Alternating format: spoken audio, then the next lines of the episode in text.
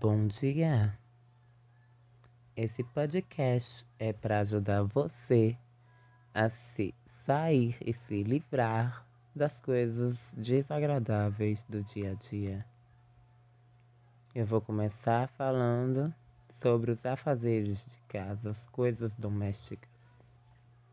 Você, mulher que trabalha todos os dias em casa, lavando prato, lavando roupa, fazendo comida, limpando as prateleiras.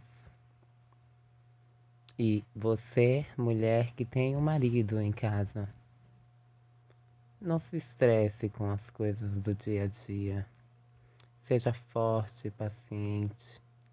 Pense que tudo aquilo vai passar, que você no final do dia vai conseguir concluir a sua meta, que você vai chegar no fim do dia e ter aquele descanso merecido no seu sofá.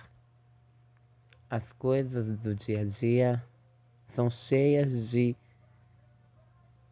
em momentos. Quando menos esperamos, acontece algumas coisas. Então, temos que nos acalmar nestes momentos. Temos que ser mais forte do que todos os dias somos. Este foi mais um podcast da Raíssa.